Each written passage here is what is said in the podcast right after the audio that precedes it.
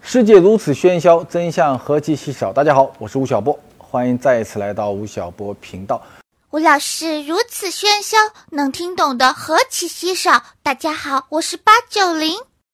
今天这个世界，我们讲每一个行业都需要重新想象，一双袜子要重新想象，一双鞋要重新想象，甚至一台电视机也需要重新想象。两年前，我写过一篇文章，叫做《去日本买只马桶盖》。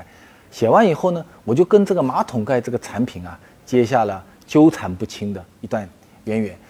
我写这篇文章的时候，马桶盖这个行业整的中国区的市场不到四十个亿，今天呢已经两百个亿了。但是同时你也会看到一个景象，马桶盖啊有一个非常新的产品，今天进入到了一个新的红海竞争的领域，因为每一家都生产马桶盖，都说我做的产品比日本的马桶盖好。接下来呢，我估计啊，这么打下去就要打价格战了。最近一年，我呢收到了三封邮件，他们跟我讲什么呢？说吴老师，你看你对马桶盖这个行业那么熟，我手上、啊、有一个发明专利，你一个人早上坐在马桶盖上以后，然后这个马桶盖就可以告诉你说，你今天的体温是多少，你的心跳是多少，你的脂肪燃烧度是多少，你的尿液的浓度是多少。我估计啊，到了今年年底，这个。跟身体管理有关的马桶盖就会进入到我们的市场，也就是说，你会发觉说，两年以后，我们对一个马桶盖的理解，由一个硬件的产品变成了一个跟健康管理有关的产品。我有一个朋友叫做吴生，他特别喜欢发明新名词，他把这种变化叫什么呢？叫做超级 IP，叫做新物种。他认为今天所有的产品都有可能在互联网的意义上。在 IP 的意义上，可以被重新想象。今天我们又请到了这个老朋友，来到了吴晓波频道的现场，听他来给我们脑洞开一开。 欢迎吴生，你接触过这样多的企业，自己在互联网公司也工作过。我我们在吴晓波频道和我们唐景实验室，去年也搞过一个新物种实验计划。实验计划，在你的理解中啊，我刚才讲的。像这种鞋子、袜子、马桶盖，什么东西具有新物种的特点呢？譬如您刚才提到的马桶盖，到底是一个完成功能性表达的一个硬件呢，嗯、还是说你刚才后面讲的一种健康管理衍生出的一种解决方案呢？对，你会发现这是两种不同的逻辑。对，如果说从我们看待自己的身体，有一个词叫量化自我。嗯，如果说量化自我是一个刚需、痛点、高频，代表了我们人认知自我一个不断升级的。一种要件的话，你会发现马桶盖会成为一个量化自我的一个要素。那么在这个过程里面，它具备不具备去脂肪、卡路里的这样一个监测？它是不是能够代表一个新的呃运动膳食的一种就是解决方案的建议？你会发现它和原来我们讲的马桶盖的舒适性和马桶盖的功能性叫做有不同，但是又更有什么本质性的区别？嗯，这个时候你会发现，就是它被数据，它被算法。它被这个互联网的连接所重新赋能了。嗯，那么我们可以说，不是用智能马桶盖简单的说啊，这是一个非常优秀的、超过日本马桶盖的一个马桶盖，嗯、而在于它已经成为今天新的一个场景、新的我们自我认知的一种工具，它自然就成为了新物种。嗯，你回过头来，我在想这件事情啊，就是我们说，像马桶盖，它因为跟人工智能、跟大数据有关，它就完成了一次新物种的迭代。那么，是不是每一个商品都有机会来完成这样的迭代？比如说，我们副眼镜，应该从哪个思路来讲？哎，它有可能被迭代。Google Glass，但呃你看三星盖尔，嗯，Google Glass，嗯，他们只是代表了一种新的体验方式，嗯，因为眼镜它有两种可能性，第一种可能性是我们讲的墨镜。近视眼镜传统的一种功能性的解决方案，对。第二种就是说眼镜和人的一种关系，嗯，那么在第一重里面的话，它也有所不同。我经常我们遇到很多创业者会提到，我的眼镜的技术特别的优秀，对啊很多新的眼镜呃但是你会发现，哎，很多的年轻人喜欢的是这个韩国的权志龙的这个 Gentle Monster 啊、GM，他说哎那个眼镜的质量并不好。但是为什么它卖的贵，而且非常的有意义呢？你到今天，你到上海，你到北京，到三里屯，到淮海中路，你看到这个 GM 的旗舰店，永远是在排队，永远有很多人。你会发现，眼镜它不是眼镜了。嗯，它已经什么代表了一种潮流的标签，嗯代表了身份的一种识别，它的时尚的一种指数大幅的一种飙升。只不过眼镜成为一个承载这种设计能力和时尚趣味的一个载体和工具而已。第二种就是我们刚才讲的，无论是这个 Oculus Rift，还是 HTC Vive，还是三星 Gear，还是这个 Google Glass，还是这个微软的 HoloLens，你会发现它本质上是从 VR、AR 的技术连接的一种层面去重新定义体验。哦，我们因此能够感受到更加优秀的一种就是虚拟现实和增强现实的一种融合度。我们今天眼睛和我们的大脑都处于一个可以被欺骗的状态。那么这个可以被欺骗，就意味着我们可以重新感知这个世界，而且这个时候虚拟会比真实更真实，甚至是真实有时候比虚拟还更虚拟。那么，所以这个眼睛我们称之为是一种新的一种就是技术赋能的一种眼睛。就是你讲的任何一个产品，它需要完成迭代的话，就是两个路径。第一个路径，它跟一种超级 IP，就那个书的超级 IP，是它跟一种时尚潮流能够它能完成一形次成连识别接，能形成识能够一别个，比如说这个东西，我们今天说它是个，它是一个一个一个香炉。如果你说，哎，它是一个三圣三世或者某一个潮剧中出现过的一个香炉，它就完成了一种连接，这是一种逻辑。第二种逻辑是，它跟一些新的技术，它可能跟这里的环境、跟这里的呃温度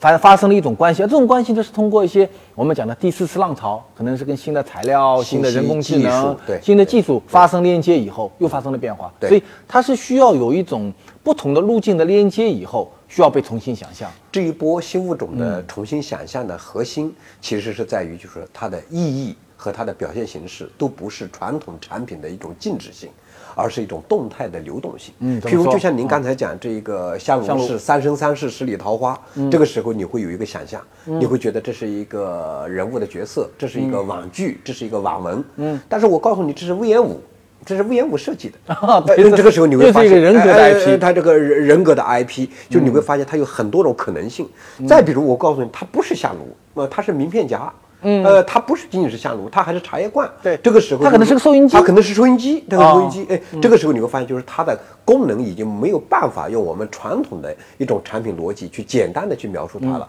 它完全取决于人为中心的一种定义模式。也就是说，你的使用场景、你的应用的场景、你的一种动线和你愿意去什么去消费它的一种情感价值和温度连接，成为了它的一个意义。所以你刚才提的这个特别好，就是一个。你必须是在意义方面形成一种生活方式的一种新品类的创造，一个就是你要在这个技术迭代层面形成一种新的解决方案的这个痛点的一种满足，或者是一个甜点痒点的一种引爆。其实啊，我们讲到一个物种到新物种啊，其实我听你这么讲，其实是个脑洞大开的过程。但我们看现实中的一些案例啊，也会发生一个情况，就是说，确实这个世界上有很多像你一样聪明的人，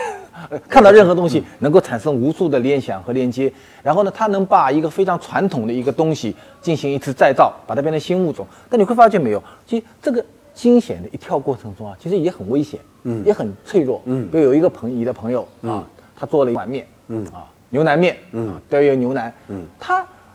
在整个一个饮食行业中，可以说跟当年的小米一样，使得像互联网一颗炸弹一样的大现到象级哎嗯现象级的一个产品。嗯，然后呢，它是有一串的链接，比如说他讲，啊，我这个秘方是和周星驰的这个食电神影啊食神嗯食神产生了一个链接，然后我的现场是和九零后、八零后喜欢的消费场景形成了一种链接啊。但是你会发觉说，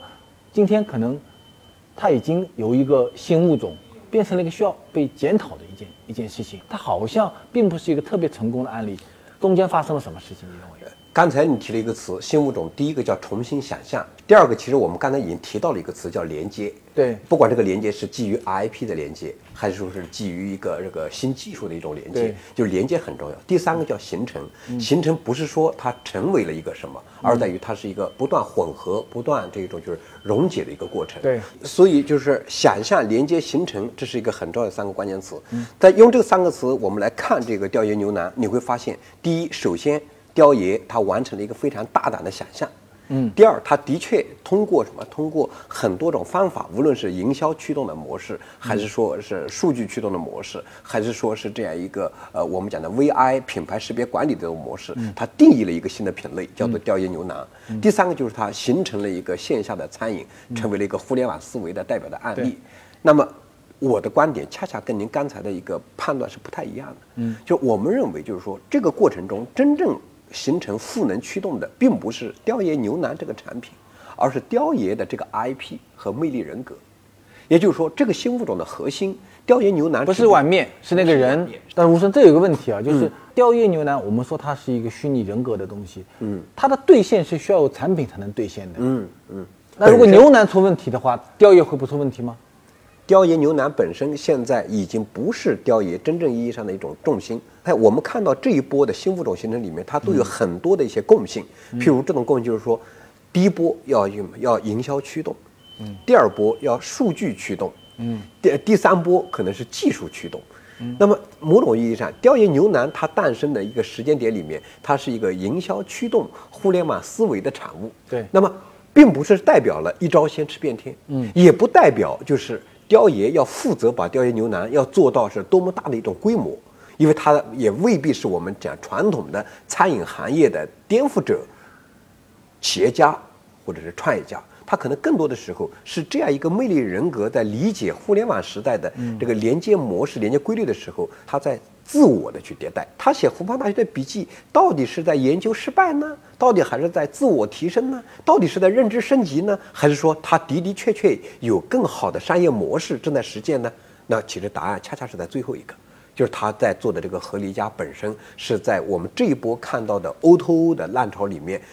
为数不多的一种存活者和非常优秀的一种发展者。那么这个时候，我们讲就是说，到底我们是用这个雕爷牛腩的一个阶段性的失败来判断它呢，还是用合理家的成功来定义它呢？可能都不公平，只能说就是说，呃，没有一个失败的创业者，可能有失败的一种创业项目，甚至可能这个失败的创业项目也只不过是我们局外人对它的一种判断。所以新物种它的确是有非常脆弱的地方，嗯，就是我们说的，它因为什么不确定。因为这东西是不可知，所以它经常会面临就是各种什么呃我们难以预料的一种结果。但是呢，就是说我们要确定性的要看到它是一种就是想象的这个方向是不是正确的，这个逻辑是不是成立的，那么这个连接的方式是不是可借鉴的，这个形成的路径它是不是能够被更多数想成为新物种的传统企业。刚刚您讲到的那些呃雨伞啊、袜子啊、眼镜的一些个从业者，能够在中找到自己的一种转型突围的一种方法，我觉得这可能是问题的核心。过两天有一个老头儿，六十多岁了，会上我们的节目，叫袜子老赵，嗯啊，胡老师，天机不可泄露啊！他做这个袜子做了有二十多年了，嗯，他现在呢是在中国的外贸企业里面已经做到第二名了，嗯然后每年呢也有几千万的利润好赚，嗯，所以一般意义上来讲呢，他已经是个成功的做袜子的中国的大外腕贸外贸袜子企大业家腕了，嗯对，但他不甘心，因为做了几十年的袜子，没有一双跟自己品牌有关的袜子，嗯，所以他去年开始想要做袜子，做潮袜，嗯，那么就你的眼光中说，一双袜子，一个做外贸那么多年的袜子，他要把袜子变成新物种，有哪几条路可以走？你帮他探几条路出我来？觉得至少有三条，第一条就是把袜子要忘掉，就是袜子不重要。哦而且去理解袜子只是一个切入点，只是一个切入方式。嗯，我们看到这一轮消费升级的一个很重要的表现就是细节升级。细节升级就是在于，就是今天的年轻人已经不满足于穿的是阿玛尼还是什么 Prada 的皮鞋了。嗯，重要的是这个，就像我们今天坐下来，哎，你是什么袜子？只有通过这个袜子，才能判断你的品味。袜子代表的是一种时尚趣味的表达，它的的确确，这就是你刚才提到的那个词叫潮袜。就我要去打造潮袜的这一个新品类。那么这个潮袜是从色彩这个维度切入的呢，还是说是从图案这个维度切入的呢？还是从更多的一种就是这个 IP 去做这个联名企划和跨界连接的呢？我说第一个，我说要弯掉一个袜子，要从潮流属性本身来判断它，嗯，就是有没有机会去穿到潮袜这个品类。就忘掉袜子。第二个就是说，把袜子要强化成一种芯片能力，就是说袜子是我最优秀和最专业的一种 know how。我长期做这个袜子外贸，我长期是生产袜子，那么也就是说，哎，只要讲到袜子，我袜子老赵就可以出来走两步，对吧？哎，那么这个袜子跟手表有没有关系？跟眼镜有没有关系？跟这个运动的手环有没有关系？跟我们讲的跑步这个跑步机，跟我们讲的这个跑鞋有没有关系？这个时候，袜子本身就变成了一个解决方案的芯片，它类似于高通骁龙的八三五，类似于联发科，对吧？但是呢，就是要通过这种芯片去完成各种 plus。各种 plus 就切入到各种场景里面去，和各种品牌真正意义上去完成一个新的呃一一个 SKU 新的品类的一个创造，对吧？第三个恰恰是在于，就是说，也要运用袜子的品牌能力和它的一种就是生产的价值，要去开发新的一种就是附加值。这种附加值可能是什么？可能是功能保健层面的。哎，可能是我们讲的服装能够完成一种就是搭配这个层面的，可能是去开发一个种就是真正意义上一个呃特定的袜子网红的这种就是内容体系直播这个层面的。但是呢，它的本质是什么？本质是什么？是袜子变成一种平台，变成一种就是孵化器。但是呢，它是核心是什么？核心袜子是我们讲的一个流量的变现的一个道具。譬如说，哎，有一个人特别是是非常有名的马拉松的跑者，那这个马拉松的跑者是由什么？是由袜子老赵独家这种就是这个赞助，长期赞助支持。其实你像刚才你分析来看，就是像那么普通的一双袜子来看，它其实如果从传统制造业角度来讲，它已经是一个没有任何利润，是利润比刀片可能还要薄，肯定比袜子皮还要薄的一个行业。因为它变成了一种新的物种，它的整个获利能力会发生大的变化。所以刚才听完的话，我觉得对所有做制造业的、做实体经济的，我们吴晓波频道的观众朋友，其实一个很大的启发是说，第一，你还得真得做一双好袜子，嗯，袜子本身它会说话最重要。第二呢，你得忘掉袜子，然后重新去想象这个袜子各种连接的一种场景场景的场景可能性。对，前段时间我还在杭州碰到一个八九年的小姑娘，嗯，她是非物质文化遗产的继承人啊就传他们人家几代下来就就是是干这非个遗事儿传人对对嗯对。然后呢，她做丝绸的，就江南这一带有一种几百年的工艺叫做丝绸画绘，嗯，工艺它继承下来，像她这样的传承者啊，他有两条路可以走，我在想啊，第一条路，当他老到他爸爸的年龄的时候，他跟爸爸说：“老爹，你看你会的我都会了。”我都帮你继承下来了，嗯，七十二道工艺啊，三十六三十六道工序工序嗯都继承下来了。然后呢，我就把它交给我的儿子和女儿，这是一种做法。这种做法说，他跟他爹说，你看我都继承下来了，然后呢，我变成了个叛逆的女孩子，我变成了新的物种，嗯，哪条路对他来讲更轻松？其实我们这么说啊，呃，每个人都应该有自己最舒适的一种状态，我们称之为叫舒适区。嗯所有的新物种，它最难的其实叫破茧重生。新物种的核心是一个基因的这个再造，基因是一改种呃是一种基因的改造。对那么还有什么比基因的改造更加更的难艰难？对吧？对它一定是一种羽化成蝶，或者瘦成一道闪电。对，一定是这个物种变革啊，。第二个就是在于，就是它有很多地方其实是从呃，你刚才讲这个非遗传来讲，它是有很多反人性的地方。啊 我们为什么说反人性？就是说我们要去这个重复一个事情，我们可以非常好的说啊，这叫一万小时定律。对，但是呢，当我们要去真正去想，为什么今天的人会喜欢你的这样一个非遗这个技艺，那么一定要有一个叫做当代性的表达。嗯对一个是与您刚才说的这个特别有关系，就是南京有一个呃更厉害的这种就是非遗啦，嗯，叫云锦。嗯，云锦，云锦，嗯，第二就是我们都很熟悉的这个景德镇的陶瓷，陶瓷包括淄博，对吧？其实我跟很多这种大师曾经有过非常深入的当面的沟通，嗯我发现最大的问题呢，或者说最大的机会点，第一就是在于，的确这个技艺、这个手艺、专业的能力非常的独特、独到和优秀，嗯。但是这个独特、独到和优秀叫养在深闺无人识。嗯。第二呢，就是在于就是说，他们对于互联网，对于新的一种商业模嗯式，就像我们今天认为呃电子商务已经是传统模型了，对他们来都觉得这是一个遥不可及啊对。我们还没学会呃推荐新零呃 对售对很很陌生的事情。啊哎，他们这个时候说什么新零售是是 DT 啊，是什么 Big Data Cloud 啊，又是什么这个 AI，他们会觉得就是不明觉厉。他们对于现在的一种就是商业的游戏规则还非常的陌生。嗯。第三就是在于，就是我们想成也于此，败也于此，是因为他们长期专注于一种自我，嗯，他们呢就是的的确确没有和今天更加变化的一种生活方式有过很好的一种连接。嗯那么这个三个问题是不是三个机会点呢？其实就是。嗯，你看线上的一种就是销售额非常的低，这种份额可能是不足百分之五，不足百分之十，恰恰就意味着你在天猫去开店，你在淘宝去造物，你到京东那个进入它的开放平台，你自然会拿到很多我们讲的叫超级流量的红利。第二就是在于，就是说年轻人并不是不喜欢好东西，是因为你不给他看。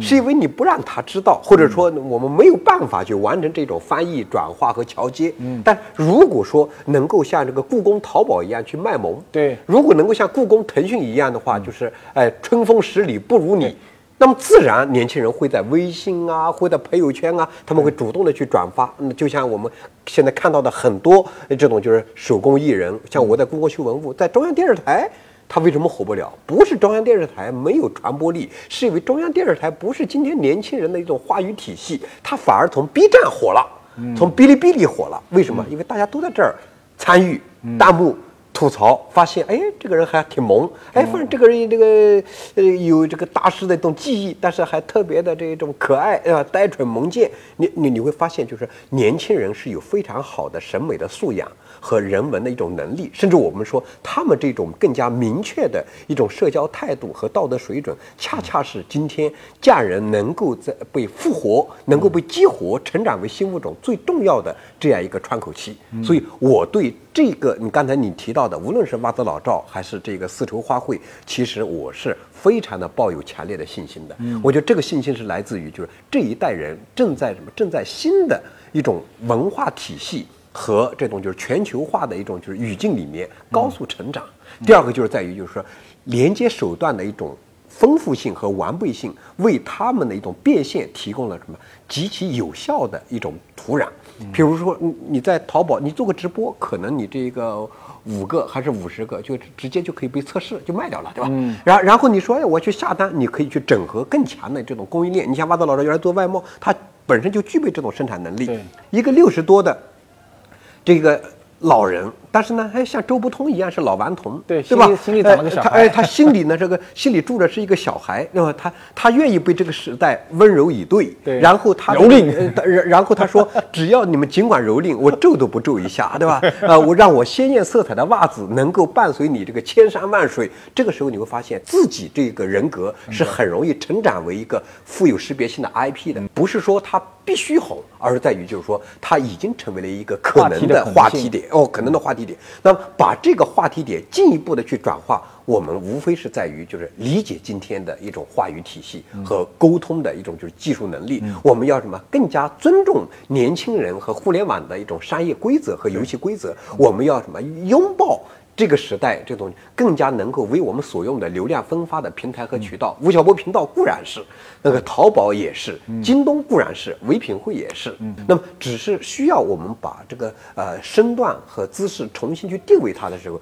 你会发现，原来他的生命已经可以被浪费在如此美好的事物上。每一次吴声来啊，总是给我们脑洞大开，然后再讲一段呢，我们听上去听得懂，但实际上要重复看三遍才能搞清楚 的事情。所以我估计这一期的点击量会蛮好的，因为一个人会看三遍。其实你会发觉说什么叫新物种呢？就是一些非常普通的商品，它可能是一双鞋子，是一只袜子，是一把菜刀，它被赋予了新的能力。那这些能力，我觉得刚才吴声讲的三个角度很好。第一，你得首先忘记你是一双袜子；第二，你这个袜子有没有可能成为一种新经济、一种芯片输入到里面；第三，你有没有可能成为连接各个场景的工具？所以，任何一个商品都有可能被重新想象，而你知道，这个重新想象的过程很可能是非常惊险的，很可能是充满了蹂躏感和痛苦的。而且，这个惊险的愉悦过程中，可能一百个实验九十个是失败的，但没有关系。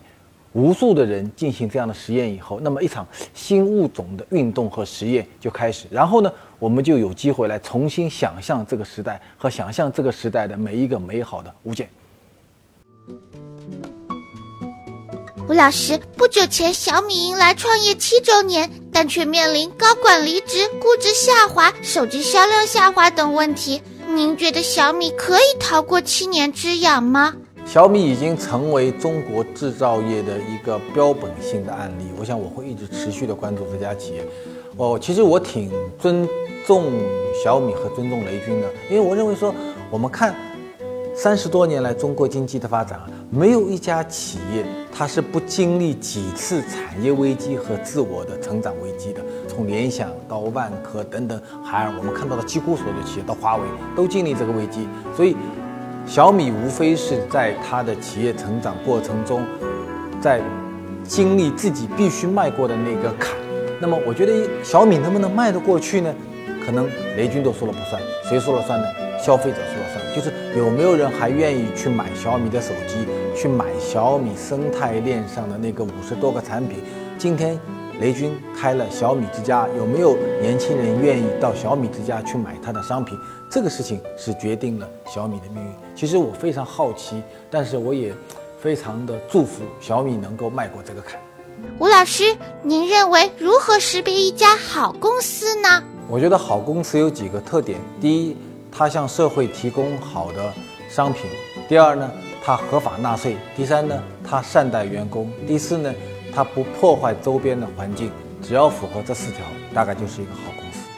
吴老师，有种说法叫想靠工资买房不现实，必须开辟工资之外的第二收入，这种说法是否值得提倡呢？呃，人的一生，不管你提不提倡，都有两种收入，一种叫做职务性收入，就是老板给你的工资，你从事一个职业所获得的收入；第二呢，叫做财产性收入，就是你每年把必要的生活以外的盈余部分进行投资，哪怕是你去买一张彩票，还是去炒股票、去买基金、买房子，都是所谓的职务性收入。所以你的一生中一定只有两个收入来源。